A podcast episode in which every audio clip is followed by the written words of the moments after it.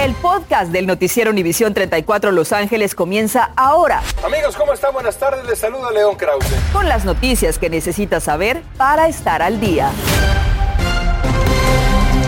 Muy buenas tardes, les saluda Osvaldo Borraes. También le saluda Andrea González. Gracias por acompañarnos. Tras una semana de huelga, los trabajadores de recolección de basura en el condado de Orange llegaron a un acuerdo tentativo de contrato, según informó hoy el sindicato que representa a unos 400 trabajadores. Republic Services acordó cesar las prácticas laborales injustas y hacer un contrato justo para los trabajadores de Anaheim, Huntington Beach, Santa Ana, Garden Grove y Seal Beach.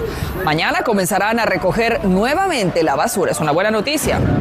Las loncheras del este de Los Ángeles fueron retiradas de una parte del Boulevard Whittier y según la oficina de la supervisora Hilda Solís se debe a un proyecto piloto para pintar las zonas rojas en las banquetas. Esto con el fin de agilizar tiempos de respuesta de los servicios de emergencia. Sin embargo, los vendedores dicen que nunca recibieron notificación alguna de que serían retirados. Quienes no cumplan recibirán multas de hasta mil dólares. Los detectives de la sección de robos y homicidios de la Policía de Los Ángeles lograron tres arrestos con la ayuda del FBI en conexión a la muerte de dos mujeres el pasado mes de noviembre. Yo hablé con los padres de una de las víctimas. O sea, las vieron cómo estaban muriendo lentamente y no les importó merecen estar toda su vida en la cárcel. Detectives de la División de Robos y Homicidios han trabajado el caso continuamente desde el mes de noviembre y con la asistencia del FBI se logró el arresto de tres sospechosos, según la investigación que hemos estado reportando desde que desaparecieron y 12 horas después fueron encontradas. Estos tres sospechosos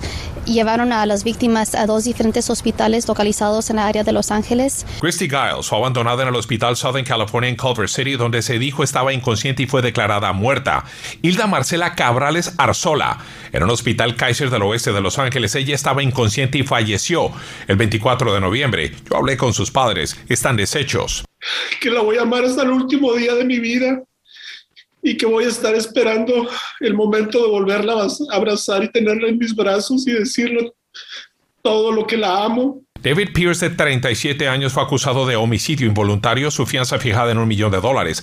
Michael Ansbach, de 47 años, como un cómplice, y Brent Osborne, de 42, también como otro cómplice, ambos con fianzas de 100 mil dólares cada uno. Los padres de Hilda Marcela agradecidos con los investigadores. Realmente, pues estoy agradecida con, con los detectives que se tomaron literal este caso de manera personal Dijeron sus padres, obviamente sus vidas jamás serán lo mismo, pero esperan que los tres sujetos reciban una condena y sean condenados a cárcel, la máxima pena posible, para que los saquen de las calles.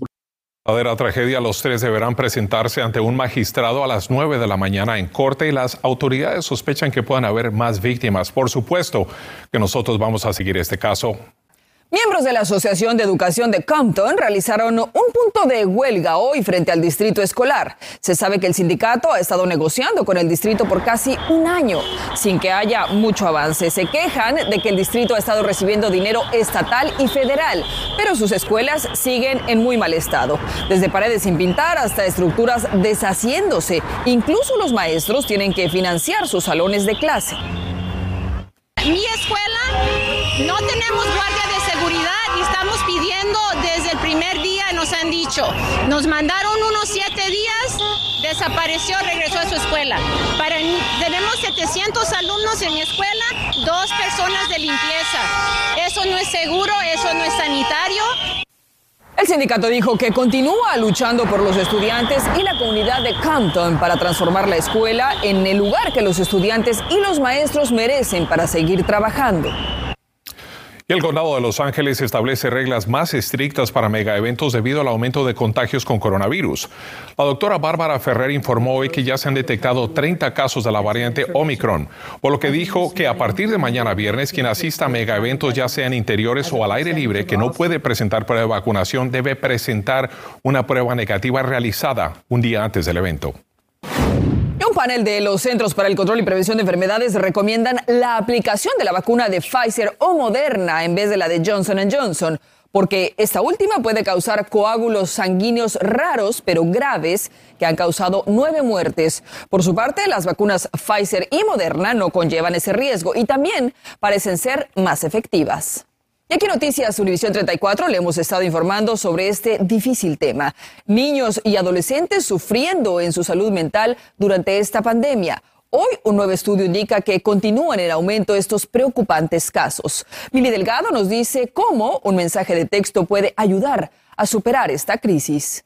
Señales de alerta. Irritabilidad, aislamiento. El COVID-19 ha provocado una emergencia nacional de salud mental infantil. De acuerdo con la Asociación de Pediatría de Estados Unidos, aumentó desmedidamente los trastornos depresivos y las autolesiones en menores que se quedaron huérfanos. Si tú eres un niño y pierdes a, a las dos personas más importantes de tu vida, tú pierdes tu seguridad completamente.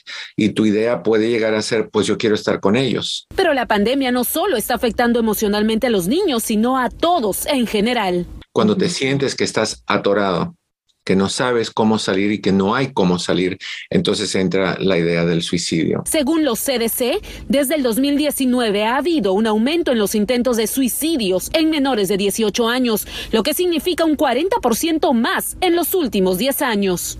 A veces lo único que necesitamos es que alguien nos ponga atención, que nos diga no estás solo. Por ello, Crisis Text Line, que es una línea de prevención de suicidio y ayuda en casos de depresión, une esfuerzos con sus más de 45 mil consejeros a nivel nacional. Um, y pasamos por un entrenamiento uh, muy extensivo uh, de varias semanas donde uh, hablamos de cómo traer apoyo emocional a las personas. A través de esa conversación se pueden sentir más calmados y Ah, pueden ver esperanzas. ¿Y cómo funciona esta plataforma telefónica? Nos pueden mandar un mensaje por texto ah, al número 741-741 y simplemente mandan ayuda. Y ahí nosotros nos conectamos con ellos y podemos hablar. Estas líneas o estos servicios son cruciales. Solo este año la organización Crisis Text Line ha ayudado a aproximadamente 17 mil personas en toda la nación con solo enviar un mensaje de texto al 741-741. Y si necesita mayor información puede ingresar a la página de internet que aparece en su pantalla. Recuerde que no está solo. Es todo mi reporte desde Los Ángeles. Continuamos con ustedes en el estudio. Gracias, Mili. La oficina de la comisionada laboral del Departamento de Relaciones Industriales en Long Beach anunció hoy el pago de más de 2.6 millones de dólares a 100 trabajadores que sufrieron robo de sueldo en un proyecto de construcción en el campus del Camino College en la ciudad de Torrance. La comisionada laboral de California, Lilia García Brower, habló sobre la investigación que Toro Construction Incorporated, el contratista general, y de la importancia de cumplir con los trabajadores estos trabajadores ejercieron sus derechos, hablaron contra el robo que estaban sufriendo, mantenieron evidencias de los cheques que le pagaron, tomaron fotos de los records, los time records, tenían la información de la compañía y cuando la compañía um, no cambió sus maneras de operar, vinieron a poner quejas con nuestra oficina. La comisionada García Brower entregó cheques en persona a los trabajadores a quienes se les debían sueldos tras haber realizado trabajos en un proyecto de construcción en el campus del Camino College allá en la ciudad de Torrance. Amenazas de tiroteos y ataques con bombas a escuelas a través de todo el país han estado circulando en redes sociales. El FBI de Los Ángeles y el Distrito Escolar han dicho que están enterados de estas publicaciones en la red social TikTok, en las que advierten a los estudiantes quedarse en casa mañana, viernes 17. Sin embargo, tanto el FBI como la policía y el Distrito Escolar han dicho que la seguridad de los estudiantes son prioridad que no ven un peligro, pero siguen investigando. Y aquí, en su noticiero Univisión 34, seguiremos pendientes de esta alerta y, por supuesto, lo mantendremos informado. Osvaldo. En instantes terminó la protección federal para evitar que inquilinos sean desalojados de sus casas y comienzan a reportar aumento de estos desalojos. Tenemos detalles y un emigrante mexicano logra que sus hijos obtengan títulos universitarios y aunque él no es mariachi, el mariachi tiene que ver algo con ese logro. Conozca al señor de las cajitas. Y vuelve a suceder. La costa de Huntington Beach nuevamente manchada y podría ser derrame de petróleo. Tenemos los detalles. Aumenta el número de contagios por coronavirus en los Lakers. Además, el Galaxy transfiere a uno de sus jugadores claves y uno de los consentidos de la afición galáctica a otro equipo de la MLS. Estás escuchando el podcast del noticiero Univisión 34 Los Ángeles. Atención con esto, en California todavía existe la protección hasta marzo contra desalojos si los inquilinos solicitaron ayuda para pagar su renta. En Los Ángeles esa protección va mucho más allá, pero en otras ciudades y estados del país se ha estado reportando un aumento sustancial de desalojos desde que acabó la moratoria federal. De septiembre a la fecha, más personas han tenido que dejar sus casas, algo que sirve de aviso para cuando en California acaben las protecciones. Por varias décadas, la Plaza del Mariachi ha sido el lugar donde muchos músicos se han ganado la vida. Pero a un inmigrante mexicano, aunque no toca ningún instrumento, el progreso de los músicos le ha permitido lograr metas al lado de sus hijos. Julio César Ortiz nos dice cómo los sueños pueden empezar con unas cajitas. La serenata que Arturo llevará esta noche fría será posible por la pasión con la que le habla su guitarrón y unos guantes de franela que compró sin tener que ir a la tienda. Y eso nos permite, por ejemplo, a la vihuela, al guitarrón, lo que es la sección de armonías, tocar, tocar sin, sin quitarse los guantes. Él es el señor de las cajitas Héctor, quien por más de 16 años se ha ganado la vida como el distribuidor de productos que le apoyan a los músicos de la Plaza del Mariachi a ofrecer sus tocadas sin contratiempos. Me, encargan cosas, eh, cosas esenciales para su trabajo. Eh, portadores de teléfono, 5 dólares el paquete. La relación entre vendedor y cliente, ya añejada por casi dos décadas, le ha permitido sacar adelante a su familia y a que dos de sus hijos se hayan graduado de la universidad y un tercero a punto de graduarse. Eh, mi hijo, el que graduado, eh, eh, Héctor, se graduó de sociología, ahora en el 2020. ¿Y el otro hijo? Y el otro hijo está estudiando Public Affairs. Como Héctor, son miles los emprendedores que deberían de considerar de pasar a vendedor a un empresario con nombre de negocio. Revisar si el nombre está disponible. Segundo, ahora sí, registrarlo con la Secretaría de Estado de California. Tercero, sacar un número de Tax ID para el cual tú vas a pagar los impuestos y hacer todos los reportes. Cuarto, sacar las licencias de la ciudad. Héctor, se ha ganado unos dólares y un lugar especial en la vida de los mariachis, pues ellos sonríen de gusto cuando llega el señor de las cajitas. Algunos inician vendiendo sobre la banqueta, otros de la caja de su carro, de la cajuela de su carro. En este caso, Héctor usando unas cajitas, todos lugares perfectos, Osvaldo, para que nazca un sueño. Desde la Plaza del Mariachi regreso contigo al estudio. Es una historia que nos inspira a todos. Muchísimas gracias, Julio César.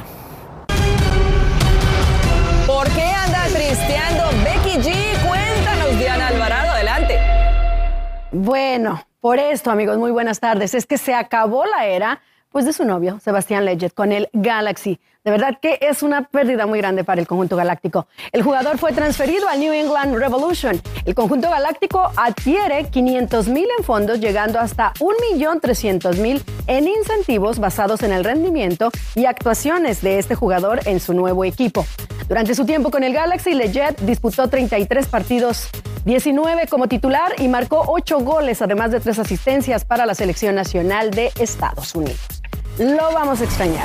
Mientras tanto, Chicharito Hernández le da duro al ejercicio con la partida de la Jet, aumenta la presión para el delantero mexicano que ha reconocido tiene una deuda pendiente con la afición del conjunto. Es posible además que la reconciliación con la selección mexicana se dé para el 2022, luego de los pobres resultados con los que el Tri cerró este 2021. ¿Será que el Tata Martino le va a levantar el castigo? Es lo que queremos en Los Ángeles. Y el Real Madrid confirma los positivos por COVID de cuatro jugadores, entre ellos Luka Modric, Marcelo y Bell. En total son siete los jugadores contagiados. Comenzaron a sentir síntomas de resfriado el pasado martes y fueron inmediatamente separados del conjunto. Volverán a jugar hasta que den negativo a la prueba PCR. A las bajas por positivo también le agregamos las lesiones de Ceballos y Carvajal. Vaya que el conjunto merengue está diezmado en esta competencia. Y los Lakers pues están en la misma situación. Han agregado a Russell Westbrook y a Avery Bradley a los protocolos por COVID-19. Esto complica la agenda de los siguientes juegos, pues en total son cinco los jugadores confinados, además de un asistente de entrenador y uno de los narradores de los juegos que también fueron aislados. Si la NBA les concediera una exención, los Lakers planearían fichar a la gente libre a Isaiah Thomas o cancelar algunos juegos. De hecho, ya se han cancelado algunos juegos dentro de la NBA debido precisamente a los contagios por el coronavirus. Les digo, hay que cuidarnos. Volvemos. Continuamos con el podcast del noticiero Univisión 34 Los Ángeles. Fíjese que a medida que se acerca el tradicional desfile de las rosas en la ciudad de Pasadena, este próximo primero de enero de 2022, los departamentos de policía y de bomberos de esa ciudad están emitiendo los siguientes consejos de seguridad para los asistentes, Osvaldo. Así es, protéjase y proteja a los demás vacunándose por completo contra el COVID-19 y la influenza antes del desfile. Use mascarilla siempre y trate de mantener su sana distancia también. Recomiendan que se abrigue bien para soportar el frío y beber suficientes líquidos para evitar la deshidratación.